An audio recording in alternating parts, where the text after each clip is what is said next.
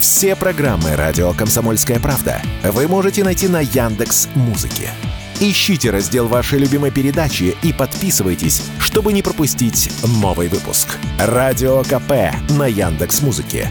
Это удобно, просто и всегда интересно. Что будет?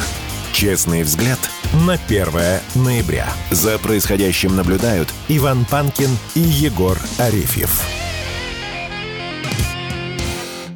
Здравствуйте, друзья! В студии радио «Комсомольская правда» Иван Панкин, Егор Арефьев. Мы рады вас приветствовать. Всем привет. Ну и, конечно, по традиции я напоминаю, что смотреть нас можно на Рутюбе и во Вконтакте. Там идут прямые видеотрансляции. Пожалуйста, подписывайтесь на канал и в группу. Вступайте, разумеется. Ставьте лайки, не забывайте об этом. И пишите в чате в середине, в конце, в середине следующего часа. Обязательно во время больших перерывов будет включен микрофон, мы ответим на какие-то ваши вопросы, если таковые возникнут. Не забываем и про подкаст платформы. Для начала напомню, что есть сайт radiokp.ru, там кнопка «Прямой эфир». И, разумеется, огромное количество подкаст-агрегаторов, в том числе подкаст.ру. Воспользуйтесь ими.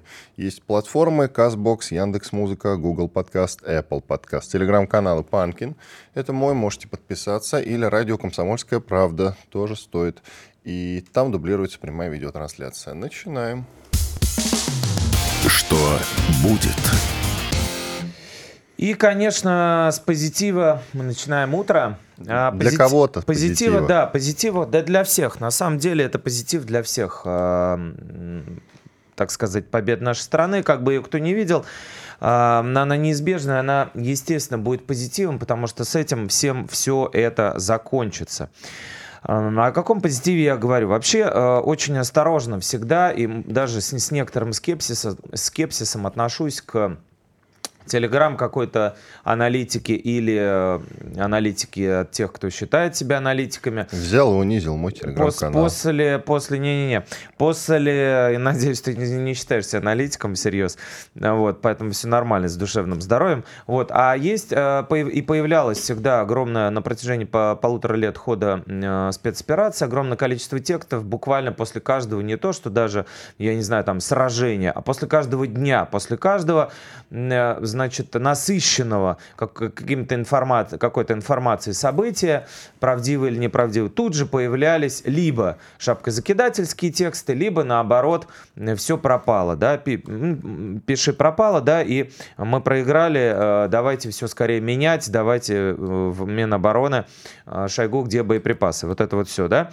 Вот, я очень всегда осторожно к этому относился, но когда со всех сторон появляются свидетельства того, что происходят изменения, не замечать это сложно. И в этой связи вот э, сразу целая серия новостей сегодня с утра, которые вам хотелось бы рассказать.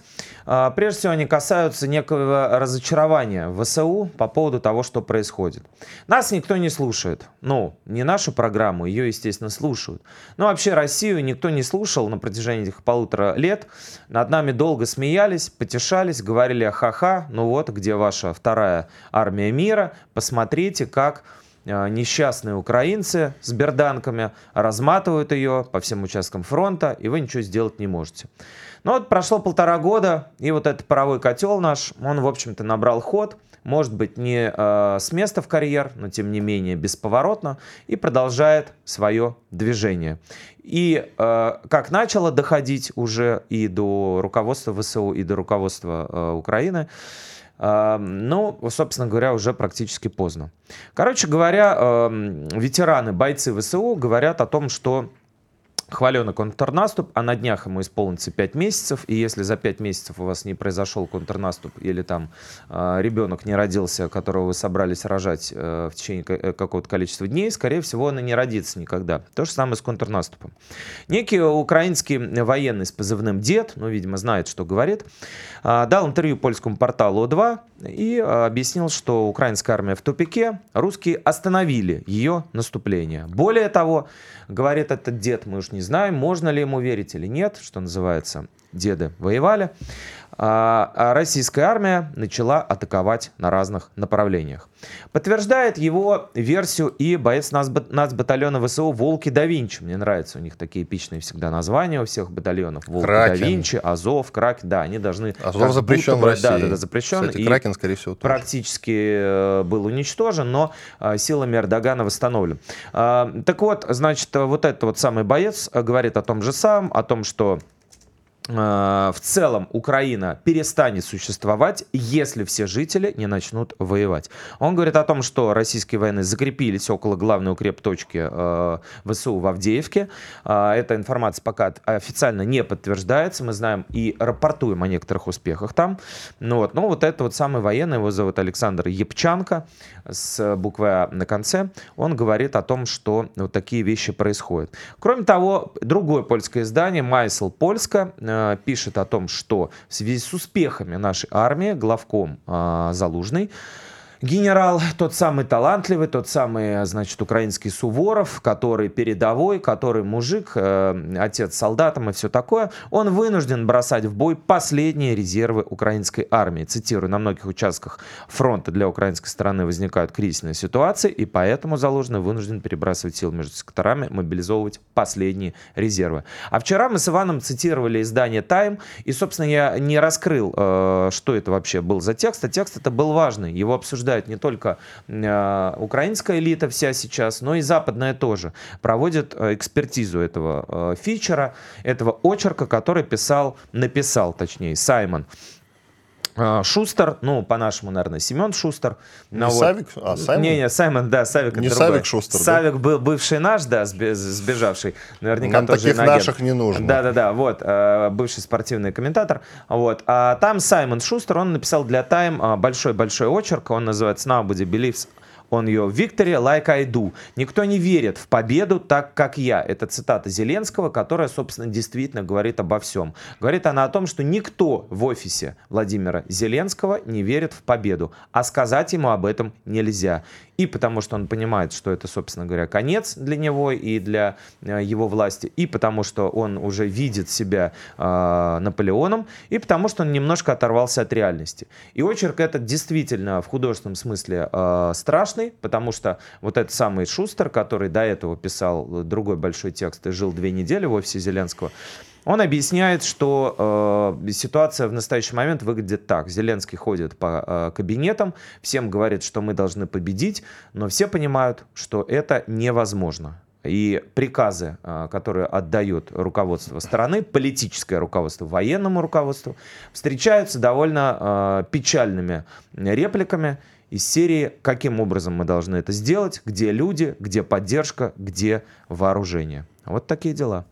Столько позитива с утра пораньше, ощущение, что победим в субботу. Друзья, конечно, будет и критика сегодня, э, безусловно.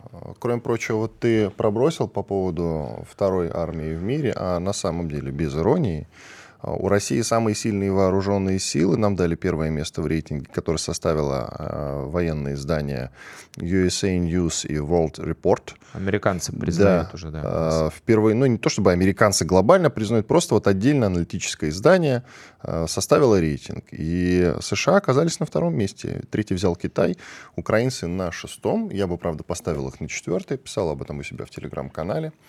Но действительно повод для позитива имеется, кроме прочего.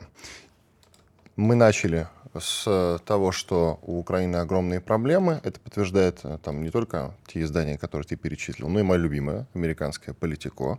Там э, пишут о том, что значит, действительно Украина умоляет Соединенные Штаты увеличить поддержку. Тем временем поддержка какая-то есть, почти 5,5 миллиардов долларов все-таки одобрено прямо сейчас и направлены на Украину.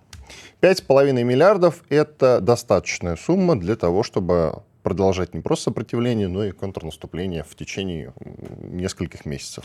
То... А там, да. а там и новый пакет могут одобрить. Да, новый пакет и против нас новый пакет санкций еще готовят, мы тоже это обсудим. Но, опять же, ссылаясь на, значит, американского журналиста Саймона Шустера, который в Тайм описывает всю ситуацию изнутри как бы офиса, а, неназванный источник, а я так понимаю, он общался с советниками а, Зеленского, вот, который попросил его выключить микрофон, объяснил, что люди воруют так, цитата, будто завтра и не наступит. Поэтому одно дело, сколько отправят, э, военной помощи, ну точнее денег на военную помощь, а другое дело, какова она будет в реальности. Мне Но кажется, там же сейчас совсем э, разные вещи. Э, там же сейчас есть специально обученные люди, которые за этим следят. Из США приехали на Украину, ты об этом рассказывал, одного да. прибило плитой, Ауди... правда. Но какое-то количество из них все-таки еще остались, они проводят аудит, насколько я могу судить, вполне успешно так или иначе, ну, суть по тому, что я читаю в разных э, интернетах.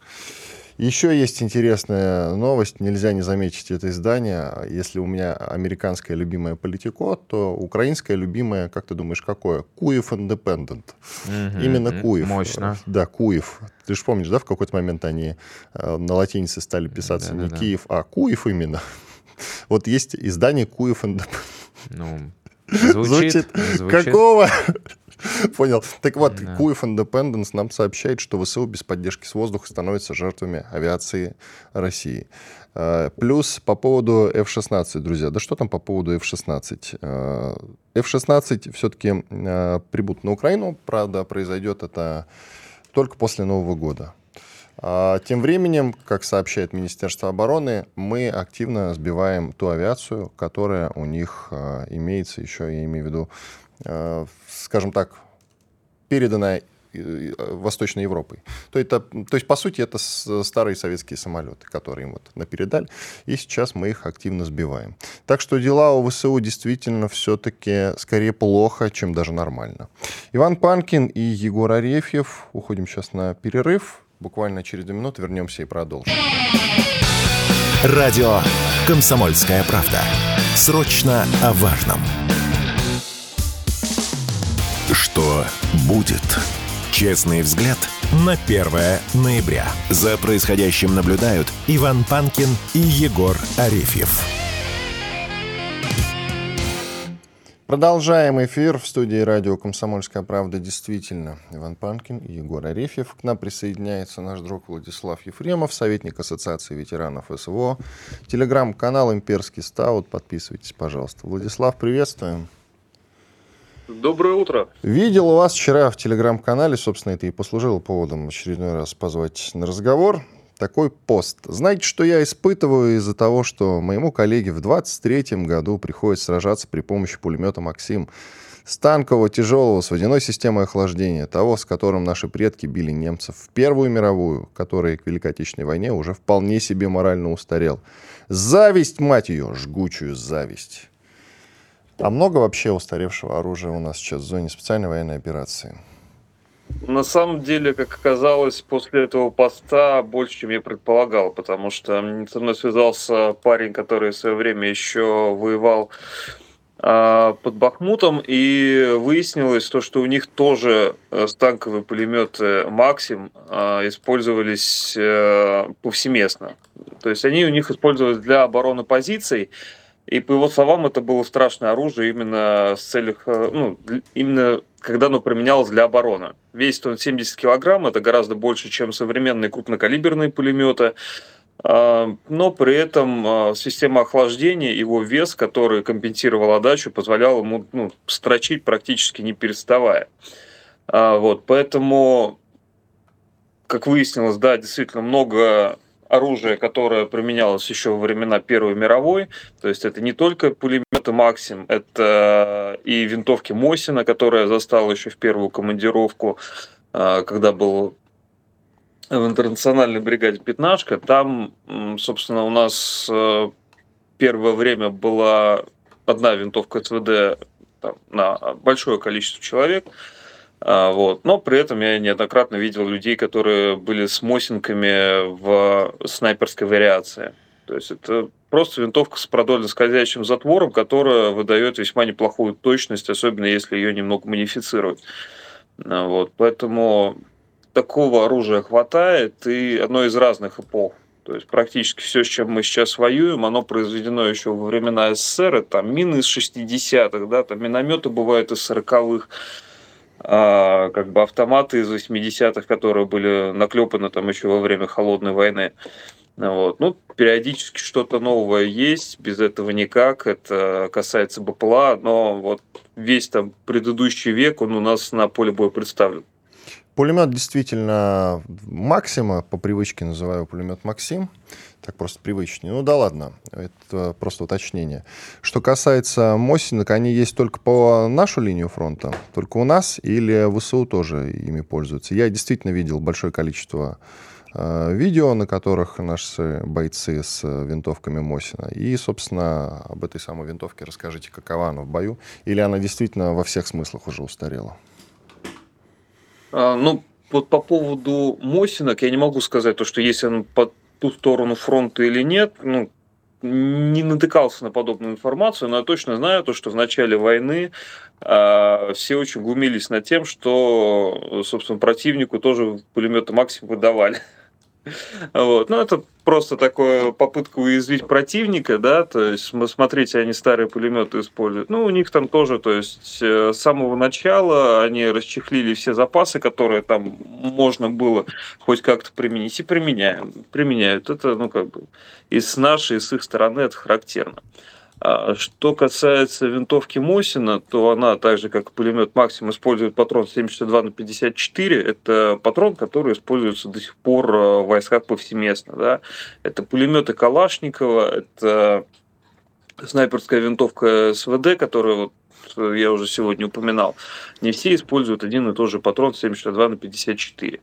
А, как бы он имеет такую же мощность, он имеет примерно такую же дальность выстрела. Если его поместить не в СВД, а в винтовку Мосина, а, тем более вот снайперскую вариацию, у которой уже изначально есть оптический прицел, которая предназначена, она там повыше по качеству и предназначена для а, более точного поражения цели, то будет неплохо, будет здорово на самом-то деле она э, как бы в свое время, когда-то очень давно я торговал гражданским оружием, и винтовки Мосина у нас тоже расходились, несмотря на то, что они там использовались уже во всех конфликтах, начиная там, ну, с Первой мировой точно, мне кажется, еще до, до того давно успел повоевать, наверное.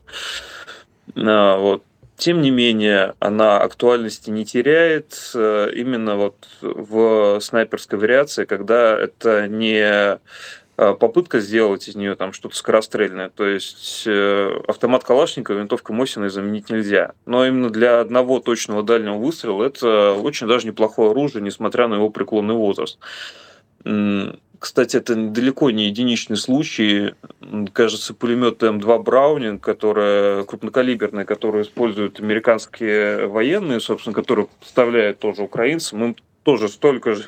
То есть когда-то очень давно сделали удачно, удачный механизм, который до сих пор работает, и его до сих пор продолжают выпускать. Он там тоже а, успел повоевать э, везде абсолютно. Вот, поэтому такое оружие и как бы старые танки, и старые мины, и, и старые там какие-то артиллерийские системы, они вполне себе применяемы, они до сих пор актуальны. А, как бы плохо только, когда у нас э, так скажем, если у нас нет э, современных э, каких-то электронных приборов, да, то есть там современных раций, современных э, БПЛА, вот это действительно как бы это действительно удручает. А вот патрон 7254, он как сто лет назад был такой же, так он до сих пор и остался. Поэтому как бы и Мосинка, и Максим, и все на свете, все, все, что стреляет, принцип выстрела до сих пор не изменился вот за последние сто лет. А, поэтому этого много, поэтому это даже хорошо местами. То есть, э, как выяснилось, вот в обороне Максим, он очень крут. Как говорили, как говорил герой фильма «Брат. Эхо войны». А видели вы, Владислав, вот немецкие танки, э, буквально не современные, а времен э, нацистов, так сказать, э, пращуров э, современного ВСУ, которые были подбиты, и не кажется ли вам это в каком-то смысле символическим э, актом? Вот, потому что правоприемники нацистского режима сейчас воюют их же техникой против нас, русских людей. Ну, я только на фотографиях это видел, слава богу. А, вот. Ну, на самом деле, это, я бы сказал, то, что это не то, что даже символично, это забавно, да, когда их э, садят просто в какие-то коробки. Ну, вот танк э, со времен Второй мировой, ну, действительно очень сильно поменялся, да, безумно сильно поменялся. А, и это уже не иначе, как издевательством над людьми назвать нельзя, когда их сажают, да, действительно, там, в технику, на которых воевал еще Вермах. Ну, это повод поглумиться, да, то, что мы не нацисты, мы не нацисты, э, в итоге мы нарисуем там бел белые кресты на нацистском танке и поедем на, на вас в атаку. А, вот. Это все как бы смешно, забавно, но при этом немного грустно. То, что на самом деле как бы все все понимают, но пытаются делать, ну и на Западе все понимают, и на Украине все понимают, но пытаются делать такую вот э, хорошую мину при плохой игре и говорить то, что нет, нет, нет, вы все неправильно поняли, это такой газлайтинг в масштабах э, всемирной политики. Если говорить про новые типы вооружений э, и о том, что может и поменяло вообще э, лицо войны, про БПЛА вы сказали, про дроны. Если говорить, насколько э, вот у нас сейчас существует проблема даже не с количеством, а с качеством этих дронов, потому что поступают иногда какие-то печальные новости о том, что дрон может пролететь 900 метров, упасть, и из-за этого люди вынуждены идти по неподтвержденным данным в атаку и там гибнуть и так далее. Ну, это я видел эту запись. Была у Лыни, очень на самом деле известного. Вчера он у нас Вчера был, был в, эфире, в гостях да. у нас. Да, кстати. да, да. Угу. В, в, в узких кругах человека, который а, занимается темой БПЛА еще с начала вообще не то что СВО, а, а, так скажем, битвы за Донбасс, которая там с 2014 года. То есть, если он говорит, значит, такое э, действительно есть, и проблема даже не в дроне, который упадет через 900 метров, а проблема в том, то, что он обещали, то, что он пропадет, э, ну, упадет нам через 10 километров. Да? То есть, из-за этого действительно могут возникать подобные курьезные случаи, ну, даже не то, что курьезные, печальные, когда из-за этого гибнут люди, просто э, когда производители завышают АТХ. А на самом деле а, как бы у нас нет особых проблем а, с качеством дронов. По большей части они собираются а, в России из китайских каких-то деталей или напрямую из Китая. Вот. Если это дроны GPS, которые стабилизированы, это не дроны БПЛА, вот стабилизированные дроны, они просто ну, гражданские, которые приобретаются в Китае и у нас здесь перепрошиваются. А, вот, ну, я впервые, на самом деле, слышал о том, что кто-то из, я так понимаю, уже отечественных производителей, ну, собирая что-то из китайских запчастей, как бы, ему присваивают какие-то абсолютно зашкаливающие характеристики. А, вот, это, понятное дело, может э, быть э, очень опасно для бойца, ну, не знаю, когда ты идешь на поле боя с э, двухстволкой, и тебе сказали то, что ты вот там за километр можешь кого-то э, как бы, ну, выполнить боевую задачу и прикончить противника, а он, оказывается, дробью на 50 метров стреляет. Ну, Владислав, вот, давайте паузу сделаем, оставайтесь с нами, продолжим mm-hmm. после перерыва. Владислав Ефремов, советник Ассоциации ветеранов СВО. Радио «Комсомольская правда». Срочно о важном. Что будет? Честный взгляд на 1 ноября. За происходящим наблюдают Иван Панкин и Егор Арефьев.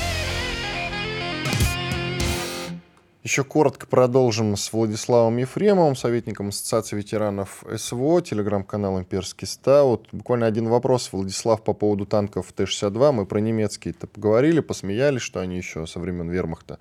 Это действительно смешно, но у нас тоже есть свои старые танки Т-62. Не такие старые, конечно, но, тем не менее, новыми их назвать нельзя.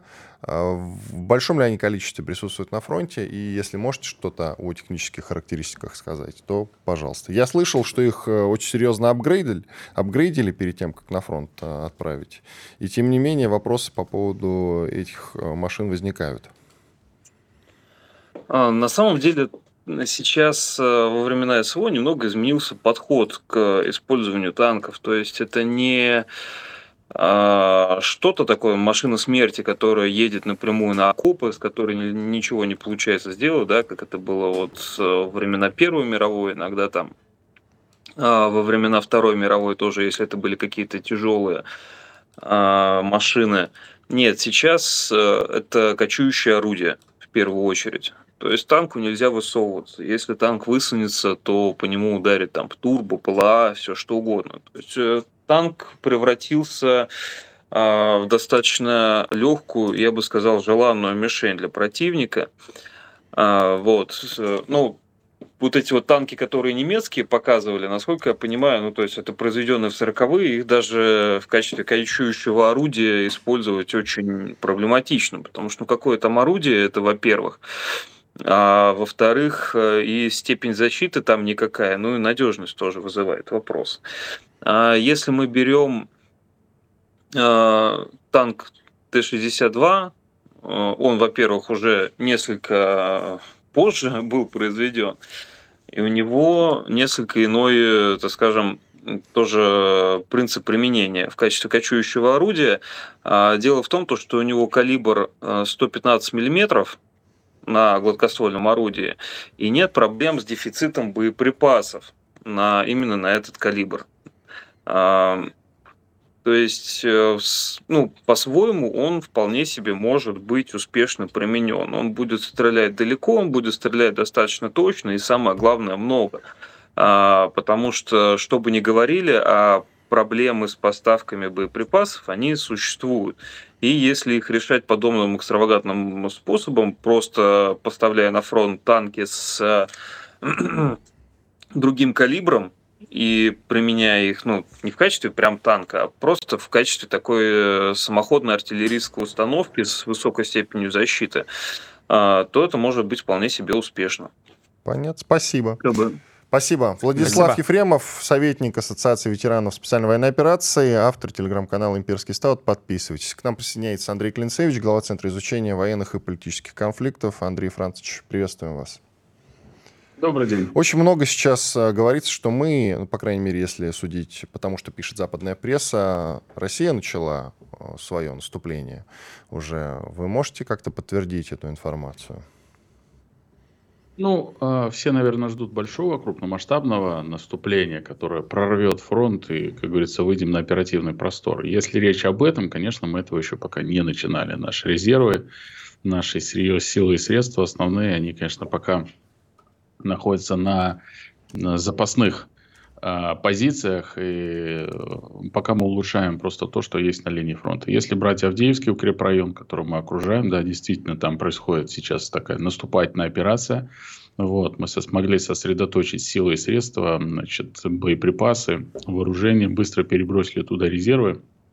И сейчас потихонечку а, проламываем оборону одного из крупнейших укрепрайонов, который там есть, ну, беря его в клещ.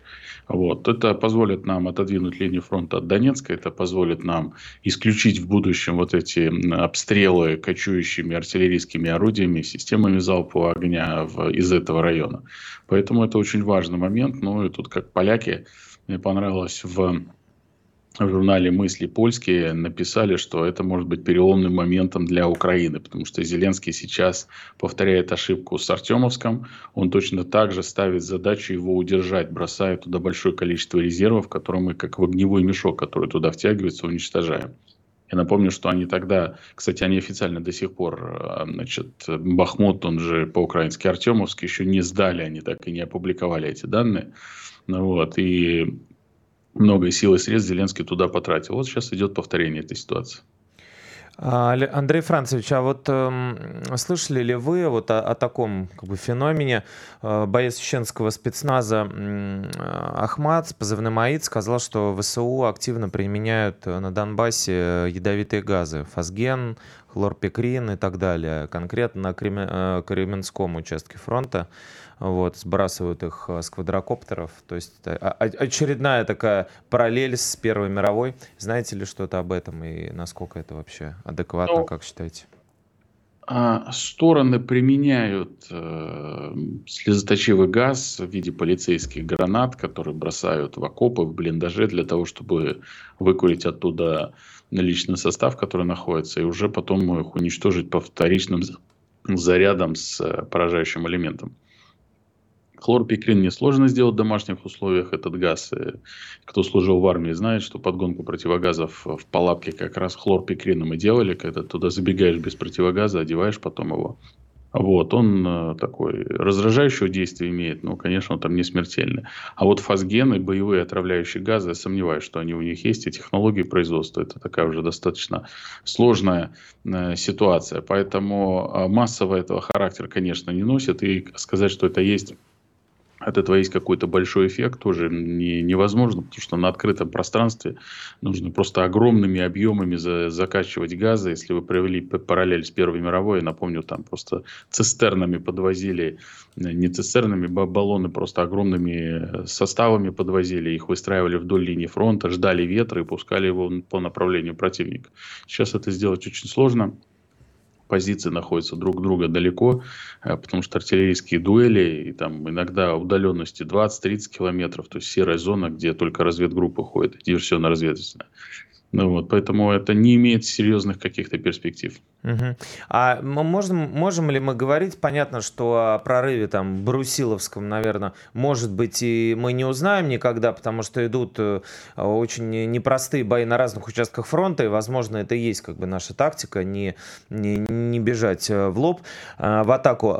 Можно ли говорить о каком-то ментальном переломе в ходе спецоперации или в ходе так называемого контрнаступа, который уже пять месяцев длится и никак не может до чего-то дойти. А, потому что вот мы цитировали, вы, наверное, тоже видели этот текст Time о том, насколько все как бы безнадежно в офисе Зеленского, и он один э, ходит по нему и продолжает всем говорить, что победа будет, но в это как будто уже никто не верит.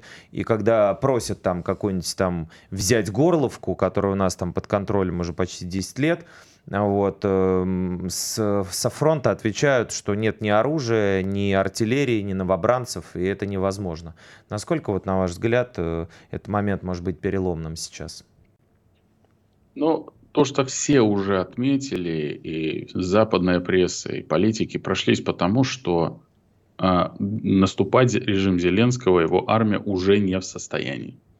Более того, я напомню, что контр-адмирал Кирби с, с Совбеза, условно говоря, который выступает координатором, он сказал, что, возможно, какие-то успехи русских на фронте. То есть они уже понимают, что без тех вооружений, которые есть, Украине сейчас будет тяжело.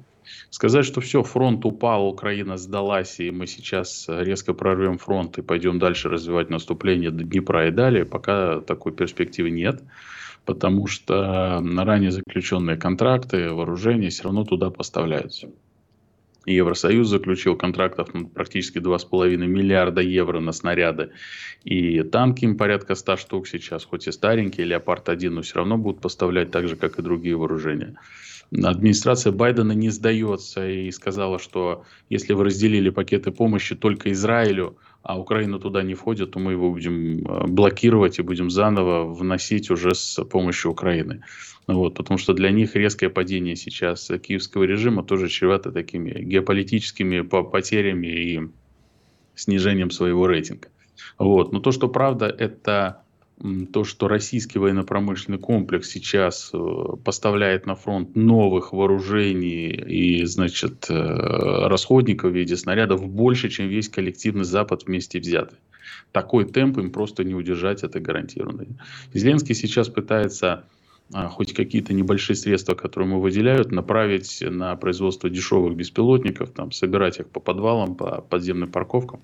Но это тоже требует времени на разворачивание, и они не смогут э, сопоставить и поставить такое же количество, как мы сейчас поставляем ланцетов и других систем.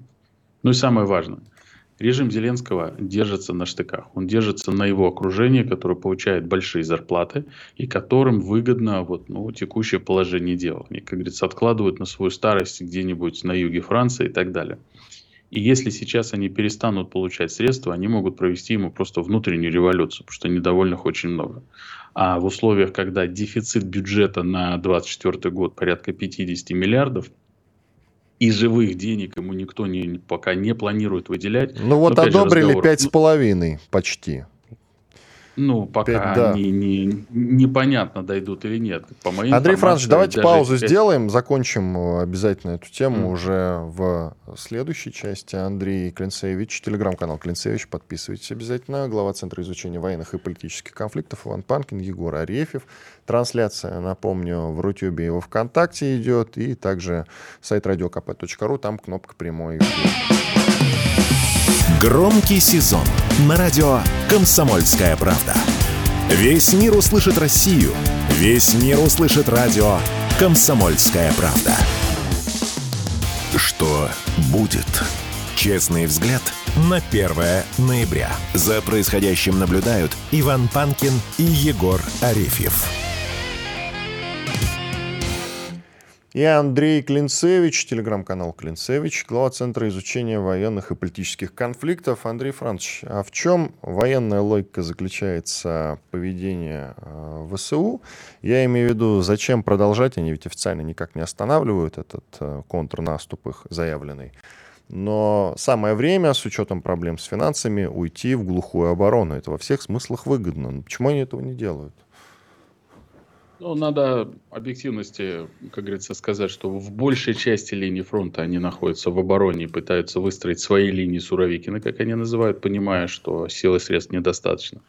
На определенных участках они продолжают делать медийные акции, которые им позволят как-то выбивать эмоции в дальнейшем а, получение каких-то новых а, поставок вооружений у европейских других чиновников. И это основная задача реж- режима Зеленского – получение вооружения на 2024 год. До конца текущего года ему хватит пока и сил, и средств дальше двигаться. А то, что выбиваются ресурсы, то, что гибнут люди, этот фактор для них несущественен, поэтому для них важно показательные какие-то акции. Поэтому мы не исключаем, что группировка Катран на Днепровском направлении, которая сейчас со стороны ВСУ сформирована, сможет предпринимать какие-то действия, а у нас часть диверсионных групп до сих пор находится на нашем берегу не зачищена. Не исключена десантная операция, может быть, с высадкой вертолетами или еще что-то на Запорожскую атомную электростанцию, тем более в условиях энергетического коллапса, который ну, у них может наступить зимой, для них это очень важно. И опять же, возможность ядерного шантажа. То есть они понимают, что добежав до э, станции, закрепившись хоть как-то там каким-то количеством на энергоблоков, мы не сможем туда наносить удары, выбивать их оттуда. Поэтому они еще не исчерпали все свои варианты э, небольших акций, которые могут проводить. Андрей Францович, мы сегодня вот говорили в первом а, блоке нашей программы о западной, так скажем, трофейной технике. А насколько успешно, на, а, согласно вашей информации, мы научились справляться с современной западной техникой? Потому что говорят, что леопарды там вторые и, и, и некоторые другие довольно бесполезны из-за большого веса и слабой маневренности и не суперпрочной брони. И даже ГУР э, Украины, ГУР Минобороны Украины говорит, что Байрактары стали неэффективными. Они это признают, потому что мы научились их а, хорошо подавлять. Они, по-моему, еще с самого начала специальной военной операции Байрактары-то себя не проявили, насколько я помню. Да, да. Здесь давайте начнем с них. Байрактары были приземлены в первый же месяц боевых действий, потому что очень легкая цель, медленная. То есть это оружие войны с примитивным противником, когда ты Типа летаешь Карабаха. на территории Карабах, сектор Газа и какие-то африканские республики, как и действовали. Вот, ну, условно, противопартизанское оружие. С серьезным противником не работает. Нужно что-то другое, быстрое. Электрические ракеты в виде ланцетов, как их называют, или уже высокоскоростные управляемые другие средства поражения. Что касается техники. Да, действительно, западная техника, их бронирование оказалось неоптимальным. Они готовились к фронтальным боям и попаданию в лобовую броню. Там усиливали поэтому башня, задняя полусфера, боеукладка, которая в выступающей части задней башни находится. Это все очень легко поражается любыми э, гранатометами или беспилотником, который пикирует туда, и мы видим, что все горит. Насчет подвижности леопарда, тут я не соглашусь, очень мощный двигатель, достаточно быстрая машина, маневренная, с хорошей а, системой управления огня, точная. Другой вопрос, что действительно она тяжелая для пашни, там не всегда она проходимая. Вот. Но если грунт твердый или какая-то более-менее сухая, то он очень подвижен. Поэтому да, действительно, танковая техника оказалась э, не подготовлена, и наши намного лучше. В том числе советский Т-72. А вот что касается артиллерии, тут нам есть еще куда двигаться, потому что э, ПЦХ-2000 и другие артиллерийские системы, которые могут стрелять далеко за 40 километров, это для нас дальности, которые доступны только коалиции СВ, которые только сейчас начинают поступать. Поэтому для нас э, вот в артиллерийской части есть определенные сложности. Мы их, конечно, компенсируем реактивными системами дальнобойными, ланцетами и другим. Но с поступлением новых систем, я думаю, будет намного проще и спокойнее. А с чем связаны проблемы с контрбатарейной борьбой? Они очень много говорят об этой проблеме. Ну, это в первую очередь это обнаружение противника, это система обнаружения, это рассредоточение подразделений, это их мобильность, когда координат определила, его уже нету в этом квадрате. Ну и самое важное это дальность.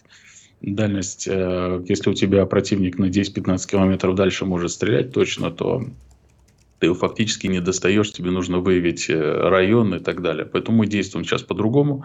Мы засылаем беспилотники, мы определяем, откуда они могут выходить. И как только они выходят на огневые позиции, еще до открытия огня, мы их уже засекаем или отслеживаем, куда они потом прячутся вместе с боекомплектом, там в сарае какие-нибудь или конюшни, и уже наносим удар туда. Но в целом-то проблема с чем связана? Нам не хватает средств контрбатарейной борьбы? А на самом деле контрбатарейная борьба и их проблема, вот я с артиллеристами общался, она у них тоже присутствует. Это раньше орудия стояли в одном месте, компактно, их можно было быстро определить. А сейчас батарея раскидывается на на дистанции там 5-10 километров между орудиями, они в такой карусели начинают наносить огневой налет по противнику, а противник точно так же делает.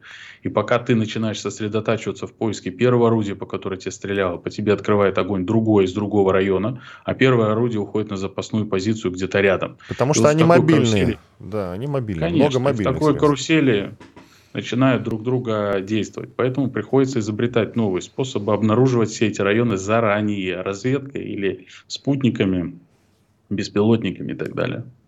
Мы не успели чуть-чуть договорить в предыдущем а, куске о бюджетах очередных, которые якобы должны дойти до Украины. Вот вы сказали, что у вас есть а, какие-то собственные данные на этот счет. Я напомню слушателям, что а, Конгресс США сказал, что осталось 5 э, с небольшим, ну 5,4 миллиарда долларов, которые одобрены для военной помощи Украине вот, э, через механизм PDA, там, да, вот этот позволяющий президенту США передавать э, запасы госимущества, да, вот, насколько, на ваш взгляд, это большая сумма, долго ли на нее можно провоевать, э, дойдут ли вообще эти деньги там или их опять разворуют, как, как, как это будет, на ваш взгляд? Здесь Андрей Франч, полторы минуты как раз до 55-й да, минуты. Быстро. Прошу вас. Значит, э, американцы в основном передавали готовые вооружения со складов армии США. Программа PD – это президентское решение, так называемая а, выдача излишков своим союзникам. То, что и происходило. Поэтому 60 миллиардов, которые сейчас просят на Украину, миллиардов 40 пойдет на. ВПК Америки, для восполнения рав... ранее отправленных вооружений. Поэтому действительно он сможет что-то отправлять, но Министерство обороны США уже бьет во все колокола и говорит, товарищ президент, Украина это хорошо, а если завтра нам воевать, условно говоря, на Ближнем Востоке, у нас самим вооружений не хватает, поэтому давайте что-то думать. Почему, собственно, так и цепляются. Поэтому то, что им там записывают сейчас 5 миллиардов, нужно смотреть в штуках, сколько чего передадут конкретно.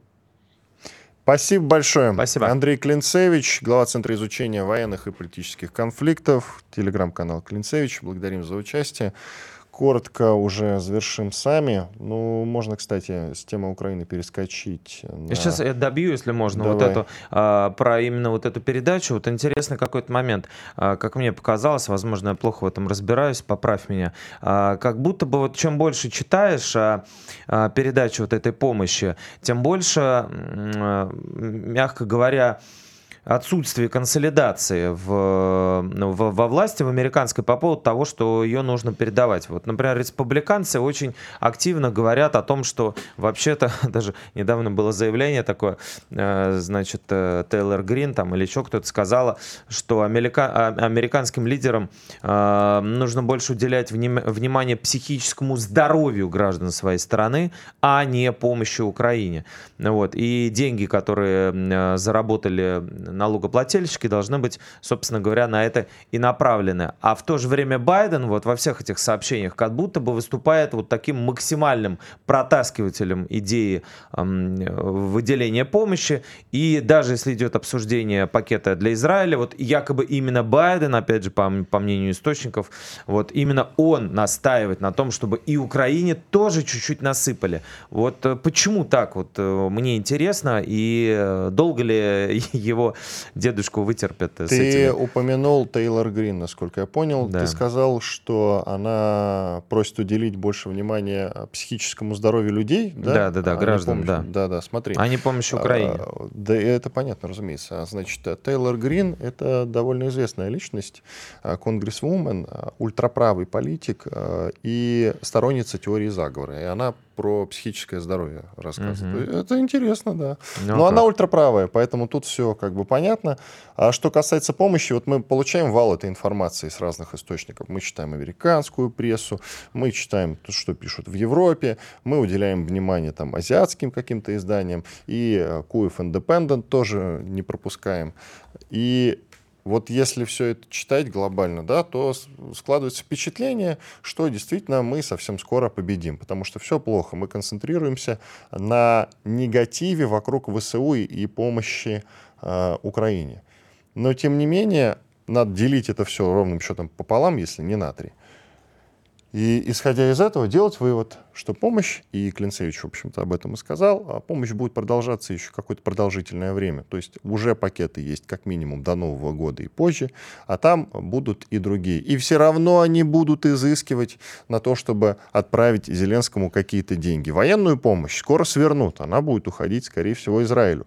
Но деньги им будут давать, хотя потому что деньги можно напечатать и отправлять туда вагонами. А они уже как-нибудь сами будут скупать эти вооружения тому европейских стран, ну еще каких-нибудь, на черных рынках. То есть им будет чем воевать.